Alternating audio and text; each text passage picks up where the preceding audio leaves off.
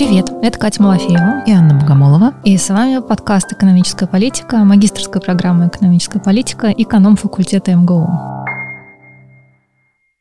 Сегодня у нас выпуск как бы будет состоять из двух частей. Во-первых, как водится в середине февраля, хорошее время, нам кажется, подумать о поступлении на нашу программу. Конечно, как раз закончились студенческие каникулы, а погода плохая. И хочется уже подумать о лете, тепле и планах на дальнейшую жизнь. Да, и отлично подумать в этот момент про экономическую политику в том числе. А во-вторых, во второй части нашего сегодняшнего выпуска будет разговор с нашим гостем, с Владимиром Климановым, про региональную политику. И тема у нас тоже выбрана не случайно. Сейчас эти два сюжета мы соединим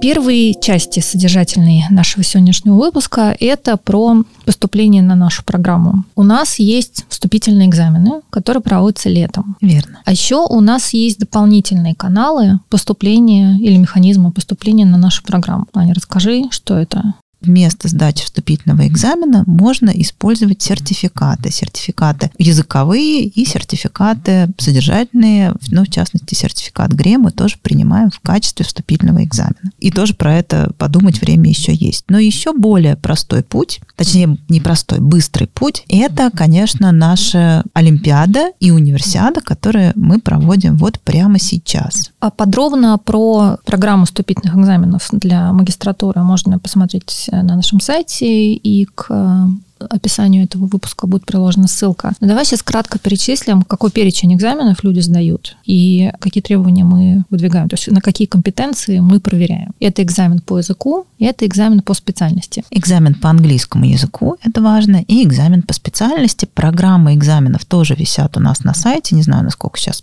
нужно подробно перечислять те предметы, которые понадобятся для того, чтобы сдать эти экзамены. Но помимо экзаменов, вместо экзаменов точнее, можно использовать, если речь идет об экзамене по английскому языку, можно использовать международные сертификаты. И опять же, их перечень и то, как они засчитываются за экзамен, можно посмотреть на сайте. И есть такой специальный тоже международный сертификат, сертификат ГРЕ по Quantitative Reasoning, который мы тоже можем использовать в качестве вступительного экзамена по специальности уже. Значит, по языку, по иностранному языку можно сдавать экзамены, либо можно принести международные сертификаты известного срока давности. Что касается второго экзамена, то бишь по специальности, можно его сдавать. Можно принести сертификат ГРЕ, по Верно. quantitative reasoning. И можно еще что сделать? Можно еще, собственно говоря, принести результаты участия в наших олимпиадах и, и универсиадах. Да, совершенно верно. И можно принести не просто результаты, а можно стать победителем или призером. И это будет засчитано в качестве определенных баллов за результаты вступительного экзамена по специальности.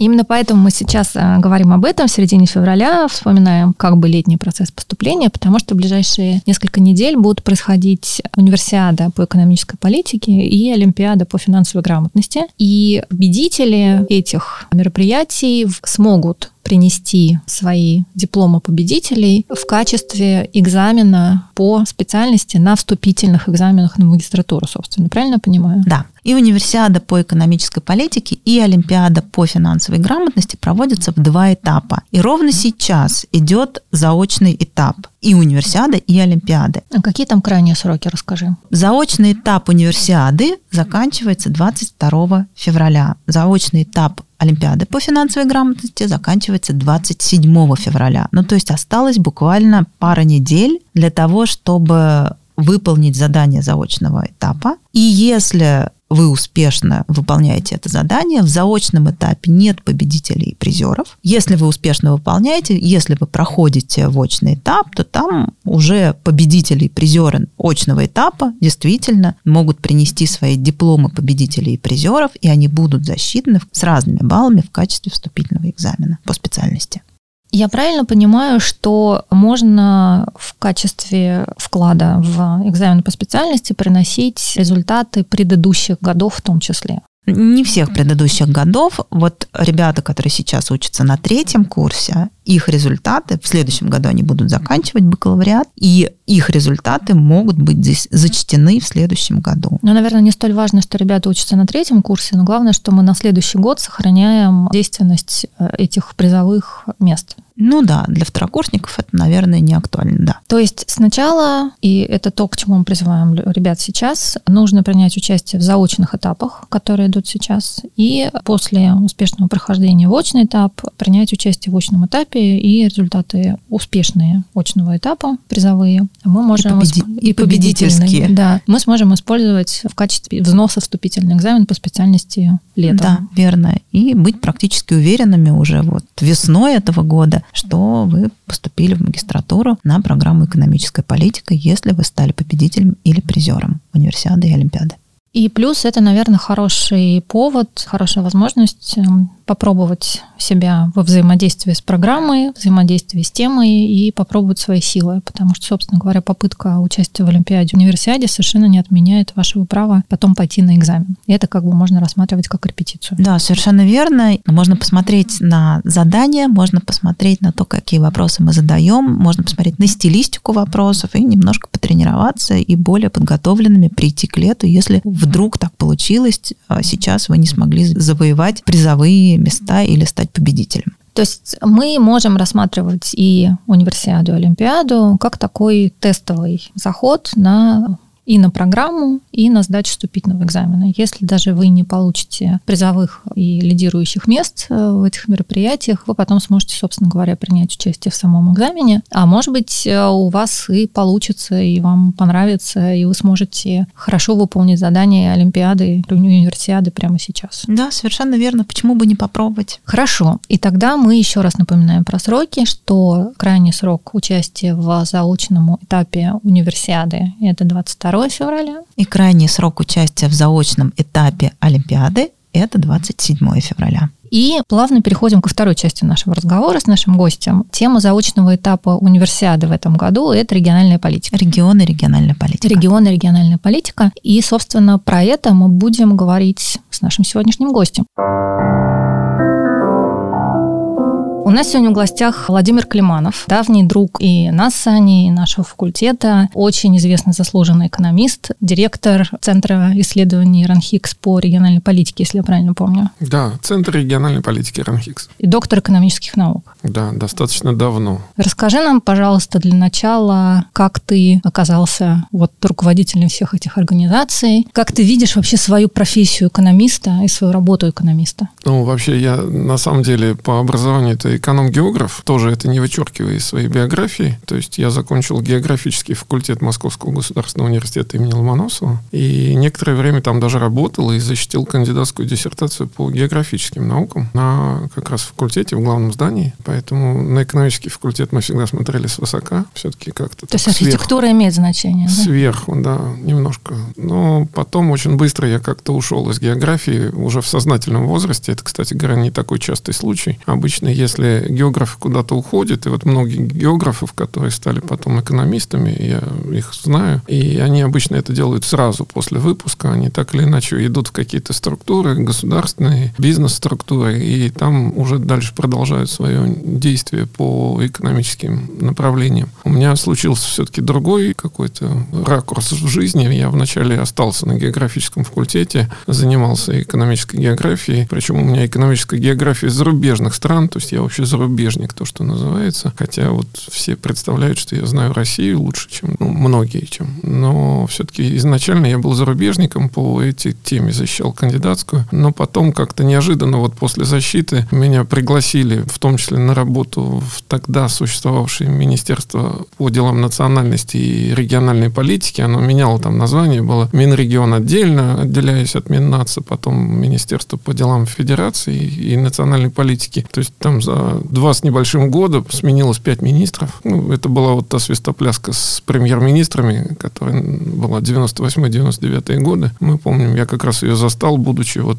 государственным гражданским служащим. Тогда я занимался, собственно, региональной политикой, федеративными отношениями на таком среднем управленческом уровне. После чего я все-таки ушел с госслужбы достаточно быстро, еще там даже трех лет не пробыв, и стал заниматься консалтинговой такой экспертно-аналитической деятельностью в разных местах областях. Это были и проект Мирового банка, это и академические структуры были. В какой-то момент возник РАНХИКС, где я и образовательной, и исследовательской деятельностью стал заниматься. Ну и у меня есть самостоятельная такая структура. Я возглавляю автономную некоммерческую организацию Институт реформирования общественных финансов. И в рамках этой деятельности мы тоже выполнили, ну, уже я считал, как-то было больше ста госконтрактов для самых разных органов власти за вот там 20 лет этой деятельности. Поэтому как-то я в нее активно погрузился. Я достаточно давно взаимодействую с разными такими независимыми центрами, поэтому в Ассоциации независимых центров экономического анализа я достаточно давно где-то там в правлении. Сейчас вот ее возглавляет АНСА Олег Буклемишев. Он у вас был, кстати, гостем первым, по-моему. У нас он замдекана, член а, совета а, ну, программы. Нет, да, да, нет, я имею в виду в подкасте здесь. И в подкасте у нас да. был, да, можно с ним послушать выпуск. Поэтому вот в этой ассоциации на самом деле уже давно тоже там два десятилетия группируются подобные такие независимые центры, центры. Ну и, честно говоря, печальная немножко такая картина, потому что независимый экономический анализ все более сужается. Я вижу, что там, если раньше это там было более чем полусотни центров, причем некоторые очень крупные, такие там по 100 с лишним человек, наверное, были, то сейчас все меньше и меньше, буквально там несколько десятков таких живых, а вообще, мне кажется, уже осталось, может, полтора десятка таких центров, которые что-то еще делают или пытаются делать, потому что, в общем, рынок совершенно перестроился, и как раз экономическая политика и и востребованность вот в таком независимом экономическом анализе очень как-то изменилась за вот эти два десятилетия, скажем так, в которые я, по крайней мере, активно в это погружен. Означает ли это, что заниматься экономической политикой и анализировать экономическую политику можно теперь только на государственной службе?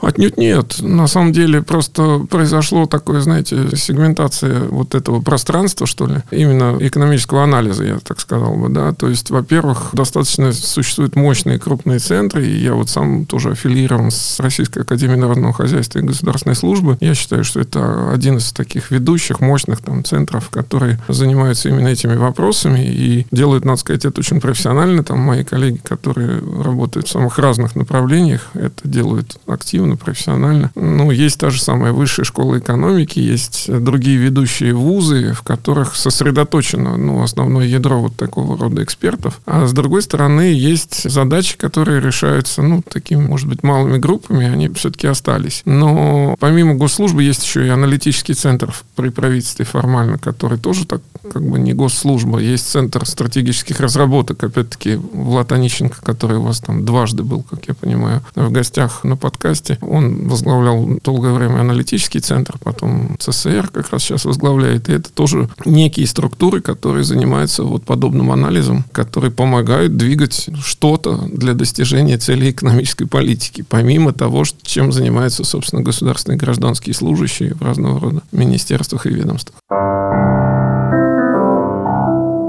У вас такой длинный опыт. Вот скажите, работая в сфере анализа, экспертизы экономической политики и на госслужбе, в общем-то, тоже. Вот со временем стало ли интереснее заниматься регионами, региональной политикой, анализом экономической политики или менее интересно наоборот? Вообще регионы как сущность, они за эти 20 лет стали более проявленными или менее проявленными? Ну, опять-таки, здесь не очень понятно, что таким критерием, не знаю, интересности. Вам да, лично назвать, интереснее да. или, наоборот, скучнее? Мне все-таки кажется, что вот там первая половина 2000-х годов, когда как раз шел такой бурный рост, в том числе и экономического анализа, когда мы еще не отказались от того, чтобы активно учитывать международный опыт, было что-то поинтереснее. Сейчас очевидно, что спектр даже возможных решений, которые прорабатываются, он все-таки уже, чем это было вот в момент открытия в начале 2000-х годов. То есть сейчас уже идет такое закрепление того, что сформировалось за эти долгие годы. С другой стороны, очевидно, что когда ты там моложе и активнее, то, наверное, тебе тоже это интереснее, потому что я вот вспоминаю там середину 2000-х годов, действительно, я не вылезал там из командировок по российским регионам. Я сам считал, что там четверть жизни где-то проводил не в Москве и не за границей, самое главное. То есть мы именно работали с российскими регионами, муниципалитетами, и это была такая активная, живая деятельность. Сейчас мы вообще ушли в какой-то там зум-формат, не очень понятно вообще мы в регион-то будем ездить, познавать это, или вообще все уйдет как раз в такую вот дистанционную форму познания России в том числе. Я, кстати говоря, вот удивился в этой связи, сделаю такой комплимент правительству, если можно так сказать. Мне кажется, что правительство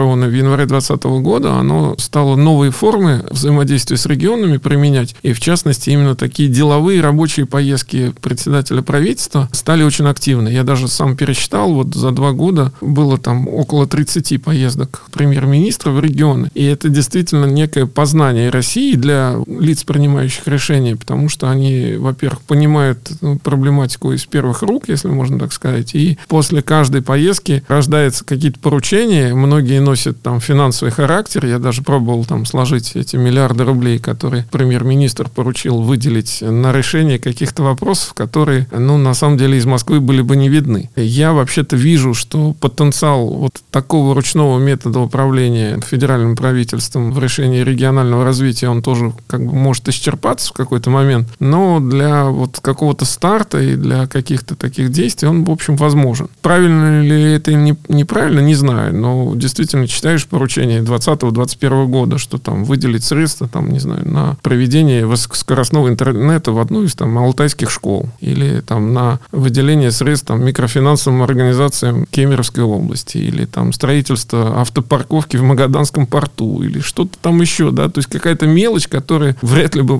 просто из Москвы была бы видна, да, а вот здесь вот, ну, высадился правительственный десант, проблему выявили, опять политические какие-то вопросы я оставляю в стороне, но вот появился такой новый инструмент, поэтому надо ездить в регионы. А должен ли э, решать вот вопросы, связанные с такими мелочами, все-таки федеральный десант? И, может быть, увеличение интенсивности таких поездок от следствия централизации, и, может быть, э, не тем путем идем? Анна, вот я точно такой точки зрения придерживаюсь, что да, нам не хватает некой децентрализации в принятии решений и вообще вот ну, некой формальности, в том числе во взаимоотношениях с регионами, большей такой предсказуемости, конечно, не хватает тоже. И поэтому вот эти вот индивидуальные решения, ну, я еще раз говорю, их надо рассматривать как какие-то крайние случаи. То есть они допустимы, необходимы, возможны, но все-таки если это будет совсем как практика, то это уже будет негативно. Если это, ну, какой-то вот старт того, что нужно решать эти проблемы, то это, мне кажется, возможно. Но абсолютно согласен, что в какой-то момент централизация принятия решений, она оказалась избыточной, если можно так сказать. Вот маятник федерализма или там какое-то вот развитие федеративных отношений, он качнулся в сторону централизации очень сильно. Это мы чувствуем, видим и понимаем, что здесь что-то должно, наверное, опять произойти, чтобы все-таки как-то оживить эту деятельность снизу. Но пока не вижу таких посылов. Вот буквально там только что в декабре был принят новый закон о органах публичной власти в субъектах Российской Федерации. Сейчас обсуждается и принимается уже новая редакция закона о органах местного самоуправления. И надо сказать, что тут курс на централизацию, он просто виден и продолжен. Да? То есть мы пока не готовы, мы, имея российское общество, поскольку все-таки же это принимается в форме законов, не готовы, видимо, к какой-то дополнительной децентрализации идем по пути централизации.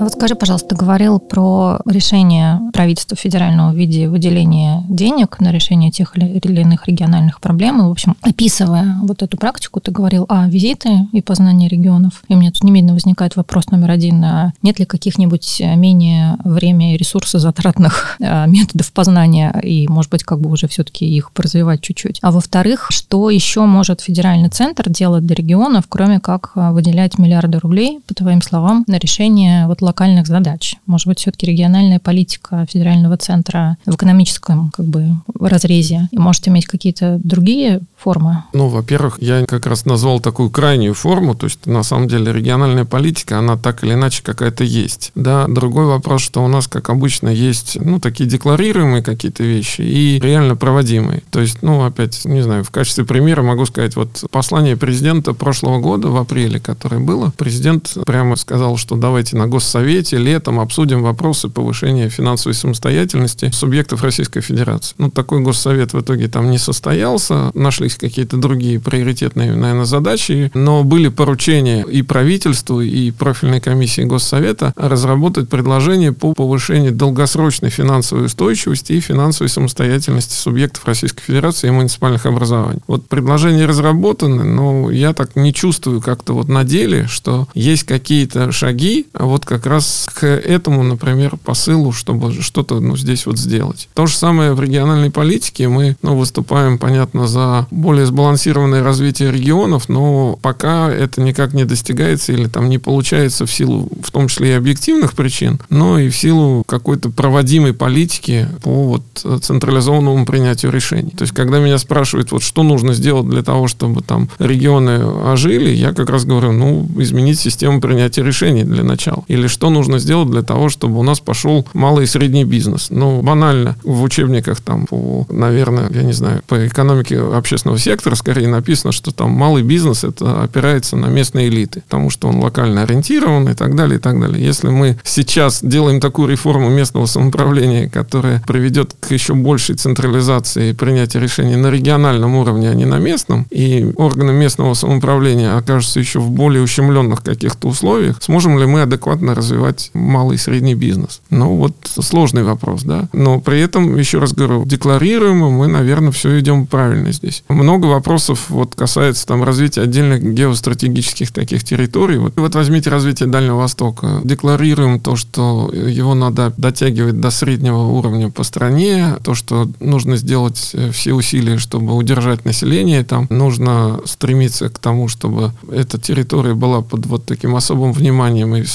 соответствующе развивалась. Все так. Много принимается документов. За последние десятилетия принято несколько базовых таких документов стратегического планирования на этот счет. Стратегии развития Дальнего Востока. Две редакции, как минимум, таких значимых государственной программы. В прошлом году новый документ, пока никуда не вписываемый, это национальная программа развития Дальнего Востока. Целый ряд действий, которые в эти программы упакованы в виде там дальневосточной ипотеки, дальневосточного гектара. Особые законы, там свободный порт Владивосток придумали именно для Дальнего Востока территории опережающего социально-экономического развития, потом распространив по территории страны. Но мы видим, что проблема-то, грубо говоря, не решается. И тогда возникает вот, ну, вопрос, действительно, теми ли мы инструментами это решаем, и в этом ли лежит корень проблемы. А в чем вообще проблема? Вот ты очень много сейчас провел примеров про то, что, или там задач, про то, что нужно выравнивать уровень, нужно дотягивать там до среднего, там, опережающее и так далее, и так далее. При стране такого размера, а при стране такого разнообразия, там, природного, человеческого, ресурсного, какого угодно, там, практик жизни, история про вот это вот выравнивание, она единственная, как бы, разумная цель, которую мы можем себе сформулировать.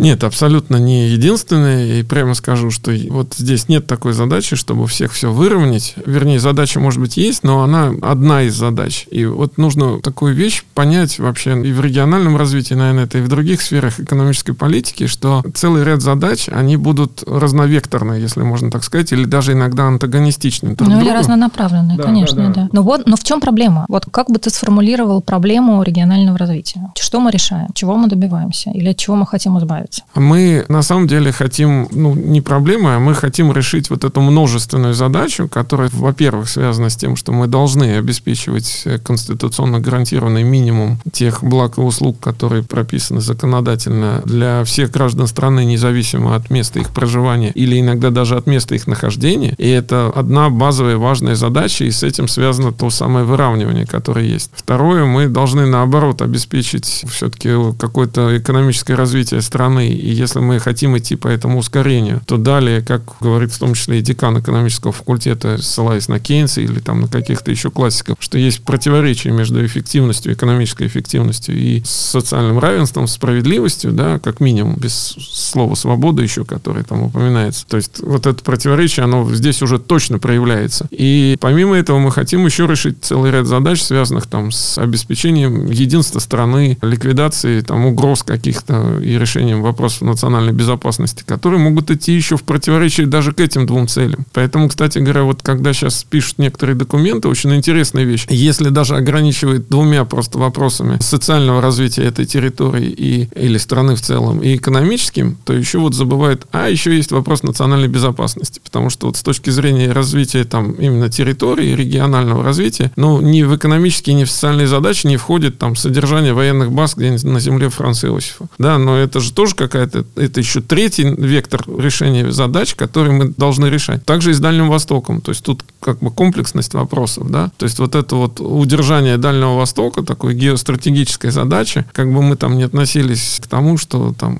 про китайскую угрозу какую-то, условно говоря, или еще какие-то вопросы, связанные с э, тем, что Дальний Восток далеко, и вот здесь они существуют. Но, тем не менее, их тоже надо решать. Я, наверное, Кать не сказал, на самом деле могу сказать вот про направление все-таки региональной политики как таковой, да, вот мы все говорим про выравнивание. Но задачи-то какие? Ну, как минимум, есть три таких блока, может быть, задач в рамках региональной экономической политики. Первое – это действительно обеспечение вот этого равного доступа граждан к публичным услугам, и это важная какая-то вещь, это государство должно решать, это задача региональной политики. А второе, обратная ситуация – это поддержка тех или иных территорий, которые должны иметь какие-то индивидуальные особенности и быть под особым таким покровом со стороны федерации. Причем эти территории могут быть как с плюсом, так и с минусом. То есть некоторые территории совсем отсталые или там где-то удаленные, которые требуют вот федерального вмешательства для того, чтобы обеспечить их связанность с общей территорией страны, еще какие-то задачи. И вот эти вот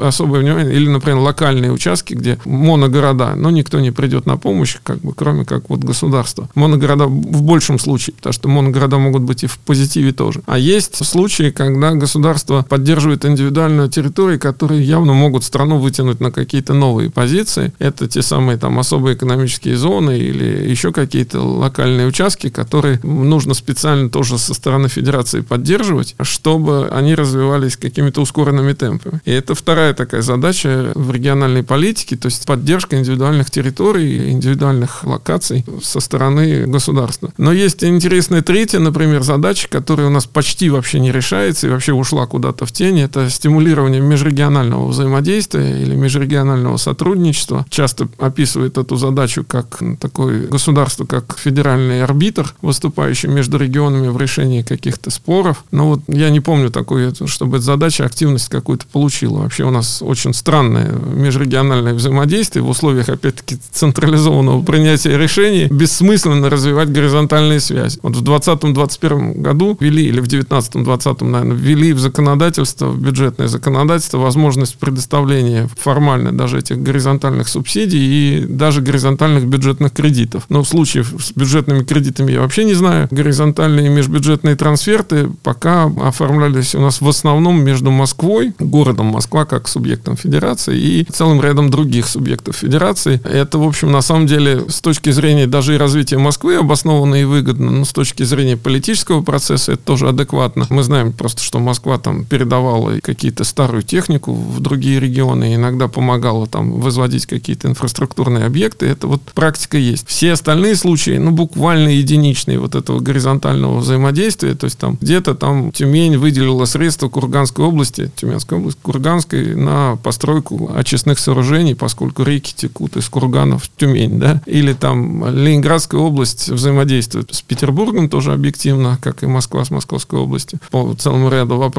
Ну, вот подобные единичные случаи мы там можем найти, да. Еще известны вам случаи там активного межрегионального взаимодействия. Ну, какие-то культурные связи иногда там, какие-то отдельные просто вопросы решаются. У нас вообще-то формально даже там действует закон федеральный 99 -го года о межрегиональных ассоциациях экономического взаимодействия. Про них уже никто не вспоминает, что там они когда-то были активны. При правительстве Примакова, я помню, там вообще руководители этих ассоциаций входили в состав федерального правительства, на всякий случай. Вот недолгий срок. Сейчас вот Госсовет, наверное, будет выполнять похожие функции, потому что он так юридически уже и конституционно закреплен с 2020 года. У нас появился закон после этого. И, наверное, вот представительство регионов, какое-то и коллективное представление позиции регионов, оно будет сформировано. Но, опять-таки, пока мы не видим, чтобы это как-то было выражено так институционально, во-первых, а во-вторых, на практике давал какие-то такие, может быть, видимые результаты. Música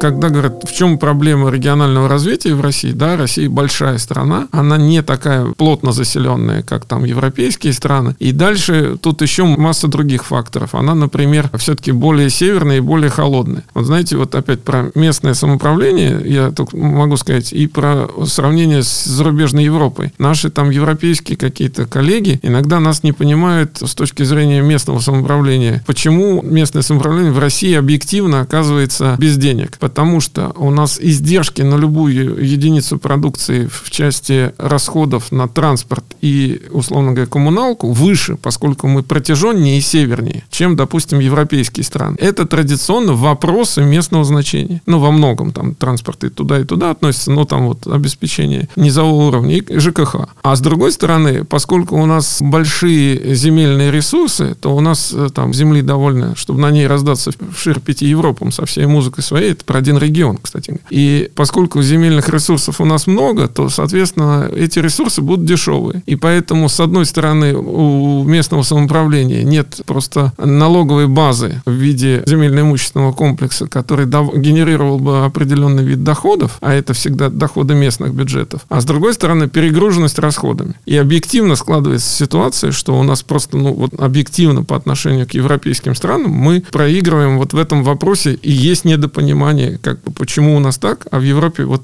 это работает. То же самое в части там межбюджетных отношений, которые занимаются выравниванием. Межрегиональные различия, что в Соединенных Штатах Америки, что в большинстве европейских стран, значительно ниже, чем у нас. То есть я общался с какими-то зарубежными коллегами, они иногда даже, даже не понимают, зачем мы такие большие средства пускаем для перераспределения. Ну, вы скажете там, да, вот развивающиеся страны, многие живут еще с большими межрегиональными различиями, там вообще столица отрывается куда-то вперед, а провинция плетется где-то сзади. Но мы же не сравниваем себя там с Нигерией или там еще с какими-то странами, да, то есть мы же хотим сравниваться с развитыми, тогда мы должны все равно какой-то создать инструмент, который вот в развитых странах Северной Америки или Западной Европы, он ну, не применяется в таком активном каком-то залоге, как должен применяться у нас. Поэтому вот здесь объективно, в силу того, что да, мы такая большая страна, у нас совершенно специфичная должна быть и экономическая политика по отношению к развитию наших территорий. Ну, вот не знаю, как... Ну, то есть объективно децентрализация невозможна. Финансовой базы у органов местного самоуправления нет и быть не может, поэтому в любом случае они будут всегда финансово зависимы от вышестоящих уровней, ну и, собственно, правильным путем идем. Ну, я так могу сказать, на каком-то историческом этапе действительно централизация здесь крайне необходима, и более того, да, в силу, я бы еще добавил там того, что у нас природные ресурсы определяют все-таки экономическое состояние в целом экономики страны в целом, и поскольку они там конъюнктурно зависят, они крайне неравномерно расположены, вдобавок ко всему вся налоговая база, которая за счет там косвенных налогов у нас генерируется, она мобильна очень, то здесь все факторы говорят за то, что мы должны вот, ну, по крайней мере, в налоговой какой-то политике проводить централизацию. Это действительно так. Но вот все остальное не очень понятно, почему мы ограничиваемся только этим шагом, а не пытаемся сделать что-то по-другому. То есть тот же принцип принятия решений, наверное, может быть каким-то другим. И когда вот там звучат посылы, давайте штаб-квартиры компании переведем в другие там города, да, или там часть столичных функций рассредоточим, как это случилось там с Конституционным судом в Петербург перевезенным. Но, опять-таки, при таком принятии решений, когда мы понимаем, что решения принимаются централизованно, ну, это будет неэффективная схема. Если мы возьмем другую схему управления, то тогда эта эффективность сработает. Поэтому потенциал децентрализации у нас все-таки достаточно большой. И, кроме того, у многих не укладывается в голове как раз возможности, допустим, проведения осмысленной такой дифференцированной политики экономической, потому что в рамках централизованного принятия решений проще принять одно решение, оно будет единым для всех. А иногда мы знаем, что вот когда какие-то национальные цели или общие тренды социально-экономического развития идут на макроуровне, спускаясь на региональный уровень, они трансформируются, иногда даже становятся действительно ну, почти прямо противоположными. Ну, не знаю, что можно привести в пример. Демографическая политика. Везде нужно стимулировать рождаемость, но в тех регионах, где рождаемость высока и создает дополнительные и трудоизбыточные такое население, которое еще попадает в бедность и там становится дополнительным фактором безработицы и всего остального, да, ну, наверное, стимулировать рождаемость нужно не очень. Но принимается единое решение, вот, ну, не учитывающее такие региональные особенности. Или вот последние там буквально в решении прошлого года, там, в августе был правильный посыл всем родителям выдать там по 10 тысяч единообразового пособия для подготовки детей в школе, оставляю в стороне там политическую какую-то составляющую. Посыл правильный, абсолютно верный, но 10 тысяч рублей вот в тех же регионах Дальнего Востока или арктической зоны, они там почти ничто. И поэтому там магаданский губернатор добавил 5 тысяч рублей из своего фонда в качестве пособия, да, ну потому что выделять всем единую сумму по всей стране,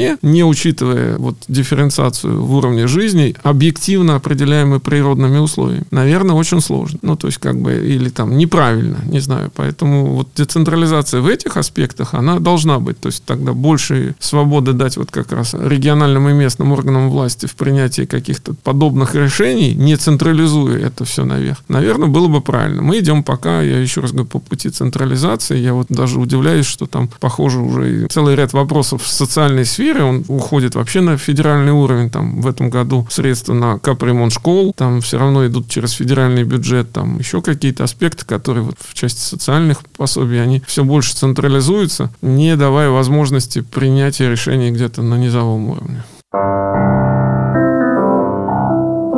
Слушай, вот когда ты говоришь про цели политики, у меня в голове выстраивается картинка, ну, к сожалению, она, должна сказать, не очень выстраивается, потому что задачи, которые ты перечисляешь, и методы, инструменты политики, про которые ты говоришь, они немножко взаимно противоречат. Например, с одной стороны, ты говоришь про там, создание связности единого пространства, подтягивание слабых регионов, выравнивание уровня предоставления государственных услуг, там, доступа к образованию, вот этому всему. Одновременно какие-то специальные особые экономические экономические зоны, которые нас должны тянуть вперед и которые, видимо, не совсем про вытягивание отстающих, хотя что такое отстающие, да, а про то, что давайте вот у нас все-таки какие-то регионы будут наиболее быстрее другого развиваться. То есть, с одной стороны, мы делаем замес чего-то в одинаковое, а другой рукой мы одновременно выбираем кого-то, кто будет расти быстрее другого. Как это все соединить? По-моему, это и задача как раз правительства или там тех, кто занимается экономической политикой, но то же самое есть и в любой другой сфере. Ну, слушай, вот я не знаю, когда бюджет принимается, опять-таки, исходя из классики, которая там описана, либо мы все деньги вкладываем в развитие, либо мы, так сказать, индексируем пенсии, деньги на помощь бедным и так далее. Это антагонистичные задачи. То есть вот эта дилемма, которая связана там экономическая эффективность, социальная справедливость или равенство, да,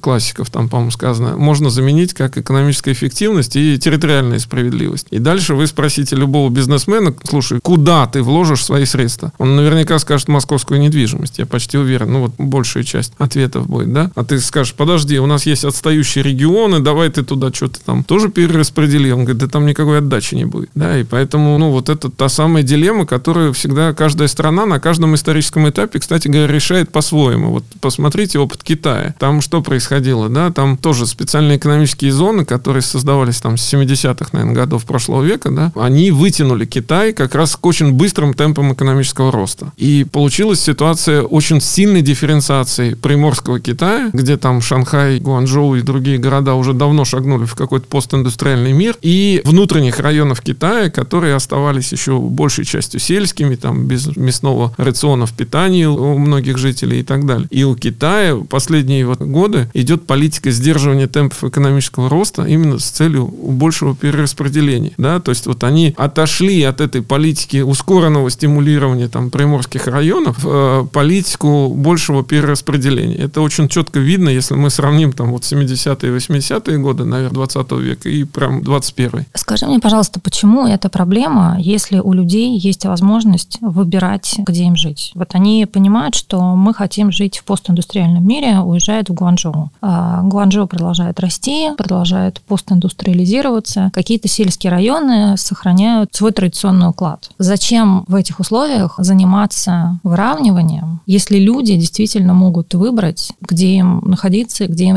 реализовывать себя. То есть люди живут как бы... Я могу себе представить, по крайней мере, часть населения страны, да, которые думают, что она живет в стране. Она не живет вот в своем регионе, она действительно живет в стране. Она может куда угодно переехать, и она будет искать для себя возможности реализоваться там, где нужно. То есть до какой степени, если у людей есть возможность передислоцироваться, получить в другом месте образование, в другом месте там получать медицинскую помощь, в другом месте работать, реализовывать таланты. В чем тогда состоит суть вот этой задачи про выравнивание? Зачем это делать? Ну, здесь я еще раз говорю, выравнивание очень плохое слово. Есть, кстати, какие-то работы, где там вот немецкие термины, они более точно отражают вот это. Нет, я не буду сейчас их переизлагать, это коллег можно почитать, кто занимался там вот Германией, но там даже слово выравнивание, оно немножко по-другому акцент имеет. Это скорее такое подтягивание просто отстающих до какого-то вот общего уровня. Но вот эта вот задача, она все-таки связана с тем, что независимо от того, где граждане живут, мы должны им все предоставить в части конституционных Нет, их послушай, я считаю, что повышение минимума – это совершенно не та же задача, что выравнивание. Заниматься минимальным уровнем – это совершенно другая история. То есть ты действительно все время занимаешься тем, что выясняешь, где хуже всего и как именно в этой точке помочь. Но ты при этом не занимаешься ни средним уровнем, ни распределением, ни самым высоким уровнем. Это как бы разные вещи. Вот люди, мне кажется, это очень часто путают. Ну, наверное, согласен, да. Здесь есть разные задачи, и они как бы вот, ну, тоже... В них просто в них можно запутаться. Да, да, в них можно запутаться. Более того, когда говорят, вот почему там, допустим, уровень бюджетной обеспеченности даже после предоставления дотации регионам дотягивает там до 0,64, а не, отнюдь не до единицы, да, потому, ну, потому что единица это тоже некий фантом. То есть, что такое средний по стране уровень? Ну, вот как бы... И нужно ли его мерить да. в деньгах, либо да. его нужно мерять в, ну, в натуральных показателях, которые будут отражать и стоимость предоставления этих услуг? Ну, это уже тоже научились делать насчет стоимости услуг. Вот мы уже упомянули о том, что страна разная, и даже бюджетные услуги стоят по-разному в разных регионах. И тут тоже вот есть такое, чтобы не было иллюзий. У нас есть северо-восточный угол страны, который я тоже всегда считаю, что нужен как-то по-особому просто, может быть, и управлять в том числе. Есть четыре региона, Чукотка, Камчатка, Магаданская область и Республика Саха-Якутия, где по оценке, вот, которую Минфин ежегодно делает индекса бюджетных расходов, это такой, как сказать, показатель, характеризующий удорожание стандартного набора бюджетных услуг. То есть во сколько раз в разных регионах стоит дороже одно, проучить одного учащегося, пролечить одного больного и так далее. Да? И вот на Чукотке этот показатель каждый год равен примерно 10. То есть на Чукотке в 10 раз дороже стоит стандартный набор бюджетных услуг. На Камчатке, в Магадане и в Якутии он стоит в 4-5 раз дороже, чем в других регионах. Еще Ненецкий округ в европейской части тоже такой же. Тоже нет железных дорог, тоже мы знаем, что все удорожание там объективно образуется. Все остальные регионы на самом деле все-таки колеблются до максимум там трех, наверное, то есть чуть больше двух там где-то есть подобные показатели, но такого сильного удорожания нет. И поэтому вот эти вот регионы со всеми с экстремальными условиями, они, конечно, у нас там выбиваются. И их тоже надо учитывать. Но возвращаясь к твоему вопросу относительно того, вот, зачем вообще тогда нам поддерживать эти территории. Я иногда тоже такие вопросы задаю. Вот я задаю, например, простой вопрос. Я читаю все вот эти документы стратегического планирования по развитию Дальнего Востока, и там везде сказано не просто удержание численности населения в тех объемах, которые есть, а даже рост. И я задаю справедливый вопрос. В условиях демографического сжатия источник этого роста это что? И мы не находим ответа на этот вопрос. Или вот все эти последние инициативы, которые мы слышали о создании новых городов там, в Сибири и на Дальнем Востоке. Опять-таки все говорят, источник роста численности населения в этих городах. Вот скажите, чтобы мы тоже поняли, потому что все начинают дальше говорить, что вот Москва переселена, и якобы получается, если вот следовать этой логике, то народ там из столичного московского региона массово поедет в какие-то новые города. Но, Но это... может быть, они поедут из негородских местностей в этом регионе в город? В этом и есть проблема, что нужно тогда четко сказать, что да, вот там опережающий рост, не знаю, Красноярска последние там годы был в том числе связан с тем, что он активно вымывал население и Красноярского края, и других сибирских городов. Разными путями это происходит. Или там Тюмень, она все время растет. Вот у нас Тюмень растет последние годы просто какими-то опережающими темпами, если так посмотреть, как город. Да, и то же самое происходит. Она вытягивает население, которое не закрепляется в северных частях Тюменской области с автономными округами, ну или там дети тех, кто там закрепился, переезжает в Тюмень. И соответствующим образом растет. Но вот эти новые города, опять-таки, они же тоже точно такую же тогда функцию будут в себя вбирать, да? Зачем тогда мы все-таки создаем какую-то иллюзию, что откуда-то там появятся новые россияне, которые вот эти территории? Я не верю в это. Честно говоря, вот у меня таких много вопросов. То есть я всегда говорю, что как раз сделайте какую-то разумную, оптимальную, необходимую, минимальную численность населения, которая ну, нужна в силу э, просто жизнеобеспечения этих территорий. И То есть территория важнее, чем люди? Иногда территория важна, а люди там действительно есть. Это опять во всех книжках и всюду у любых политиков мы слышим, что главный человек. Почитайте любую стратегию, все говорят, вот главное нам человеческое развитие и так далее. Но потом читаешь следующее содержание и опять вот, ну, понимаешь, что все-таки экономический базис, он как бы задает развитие, да. То же самое здесь с территорией. То есть, ну, если ну, послушай, мы... он где-то экономический базис, а где-то вот он, э, мне кажется, управленческий базис, потому что вот государство строилось, строилось, развивалось, развивалось. Оно там смогло ценой больших расходов и величайшего подвига народа действительно создать там единое культурное, образовательное, не совсем культурное, но социокультурное, да, социальное пространство на территории всей страны, большой страны. И там Советский Союз образование, здравоохранение, в общем, во всех медвежьих углах всей своей огромной территории. И понятно, что от этого тяжело отказываться.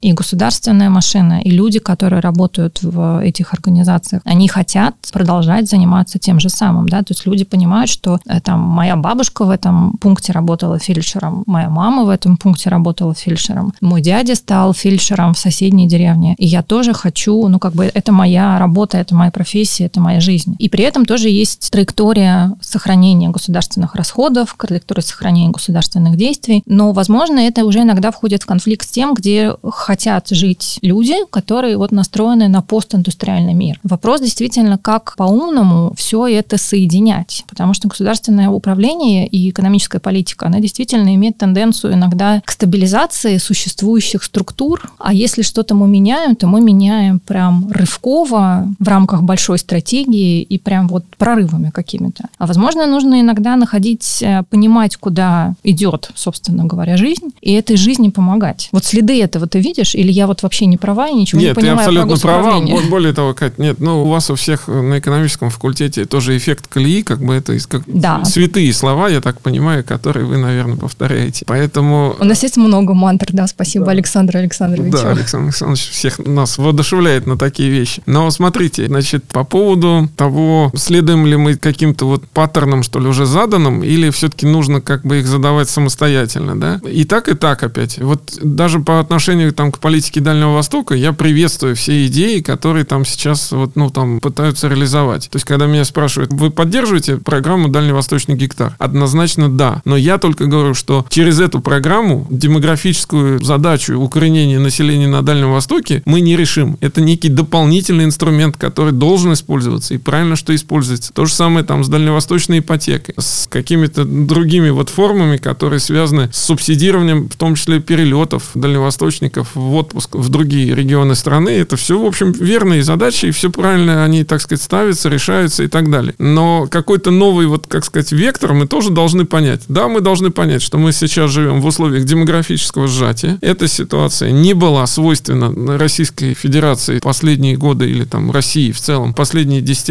даже, может быть, столетия. Мы всегда испытывали какую-то избыточную численность населения, которую нужно было где-то вот как раз там расселить на новых территориях путем насильственного или ненасильственного перемещения и так далее. Сейчас такой ситуации нет, да, то есть, ну, как бы вот население не растет, некого куда-то выселять. А с другой стороны, мы не используем какие-то инструменты, которые, мне кажется, можно было бы, ну, дополнительно там развивать. Вот с тем же Дальним Востоком я, например, не понимаю, почему нельзя многие университеты как раз в центральной части сдерживать в части там возможностей каких-то там бюджетных и давать гражданам вот те самые возможности там своего выбора. Но вот все олимпиадники едут там, опять-таки, либо в МГУ, либо в другие московские или питерские вузы, да. Ну, может, это уже как бы нужно тогда понять, что если даже олимпиадники, ну, дать им возможность там в федеральный университет поступать, но вне Москвы или там Петербурга. Наш разговор все время крутится вокруг результативности региональной политики, и хочется про это задать вопрос. Мы вот когда говорим про региональную политику, мы говорим про региональную политику федерального центра, да, и ее результативность. Ну, так складывается, да, так да. складывается. То есть не да. говорим пока про то, как живут сами регионы, и что как там оценивать. Я могу сказать так, на самом деле за 2000-е годы система региональной политики, в общем, была отстроена, то есть худо-бедно, но она как-то там появилась. Хотя мне тоже очень непонятны были, на самом деле, создание Министерства Министерства регионального развития, потом его ликвидация, создание ряда вот таких регионально ориентированных, опять-таки, министерств, которые отвечали за отдельные направления, и тот же там Минкавказа, и его опять ликвидация, и принятие разного рода документов, которые не работают. Вот в 2019 году утвердили правительством стратегию пространственного развития. Там есть слова и про макрорегионы, там есть слова про стимулирование такой перспективной, эффективной специализации субъектов. Мы ни слова еще не говорили про агломерации, наверное, это отдельно надо поговорить. Но не критериальный, но какая-то залог в виде задач, он точно существует. Да? Вот нужно их решить. Решены ли они или нет, но вот каждый смотрит на это по-своему. Да? Я вот всегда задаю вопрос, вот, который вот сейчас меня интересует, например. Мы создали систему там региональных выборов или нет? Вот банально. Если посмотреть формально, у нас каждый год проходит там полтора десятка региональных выборов. Все последние годы, ну, два последних года вообще однозначно, это победа в первом туре, либо тех, кто продолжает быть главой субъекта федерации, либо те, кто был временно исполняющим обязанности, назначен за несколько месяцев до президентом. Это вот э, существует как институт, как достижение, как результат. Более того, я иногда поддерживаю то, что нужны адекватные технократы, которые должны управлять регионами. Да? Но вот эту задачу мы как решили? Решена она или нет? То же самое вот с точки зрения поддержки сильных регионов или там каких-то территорий. Ну, создано уже там четыре десятка особых экономических зон. Читаешь отчеты Минэкономразвития, они, кстати говоря, очень по-разному результативность оценивают этих зон, но в целом все позитивно. Читаешь отчеты счетной палаты, там тоже, в общем, в целом позитивная оценка, хотя больше каких-то, может быть, черт, которые характеризуют недостижение каких-то параметров. Помимо там особых экономических зон, мы создали инструмент территории опережающего социально-экономического развития. Уже больше ста их создано. Опять мы вот нашли локальные точки поддержки бизнеса, локализации инвестиций, которые туда приходят. Создали эти самые точки роста, как там пишут опять классические учебники и так далее. Но все вроде бы есть. Работает это или нет, ну, по-разному можно опять судить. То есть, если мы действительно критерии эффективности результативности какие-то другие обозначим, ну, можно, наверное, там и негатив найти. Но вот решены эти задачи или нет, я говорю, ну, по-разному можно к ним относиться. Мне кажется, на каждом историческом этапе они должны как-то по-своему рассматриваться, что ли. То есть, отвечают ли они вот текущим задачам социально-экономического управления? Наверное, отвечают. С другой стороны, можно, наверное, здесь делать что-то еще. Есть новые вызовы в региональном развитии. Вот сейчас, на самом деле, в правительстве стала господствовать такая идея, что региональное развитие это большей частью развития либо инвестиционное, включая, кстати, и жилищное строительство, либо создание каких-то инфраструктур. И, ну, эта точка зрения стала такой, мне кажется, господствующей. И, опять-таки, если в этом рассматривать, то создано, ну, столько инструментов и столько действий проведено, что вроде бы задачи решаются. Да, ну, опять, некоторые вопросы, которые остаются, мы их задаем, они остаются без ответа. Поэтому здесь все находится на этапе, можно так посмотреть, можно по-другому на это. Но смотреть точно надо. Обязательно. И интересно смотреть. Володь, спасибо тебе большое. Спасибо, Катя, спасибо, Анна. И я думаю, что действительно есть еще много вещей, про которые и подумать, и нашим студентам в том числе, и твоим студентам, поскольку ты что же преподаешь, и молодым исследователям, которые будут работать в разных местах, заниматься региональной политикой, в том числе и в твоих организациях, и, собственно говоря, на госслужбе. Вот, и, может быть, такие действительно соберемся поговорить про агломерации и прочие аспекты того, как люди живут и где они хотят жить, и что с этим делать на уровне госуправления. Да, спасибо большое. Про агломерации, про местное самоуправление и про многие другие темы, которые, мне кажется, будут актуальными в ближайшее время, конечно, надо еще будет говорить и говорить. Да, потому что местное самоуправление, тем более со сменой его как бы статуса, с включением его в общую структуру публичной власти. Публичной власти, да. Интересно, как это будет выстраиваться и как там будет формироваться целеполагание. Все впереди. Спасибо, Вала. Спасибо. Спасибо.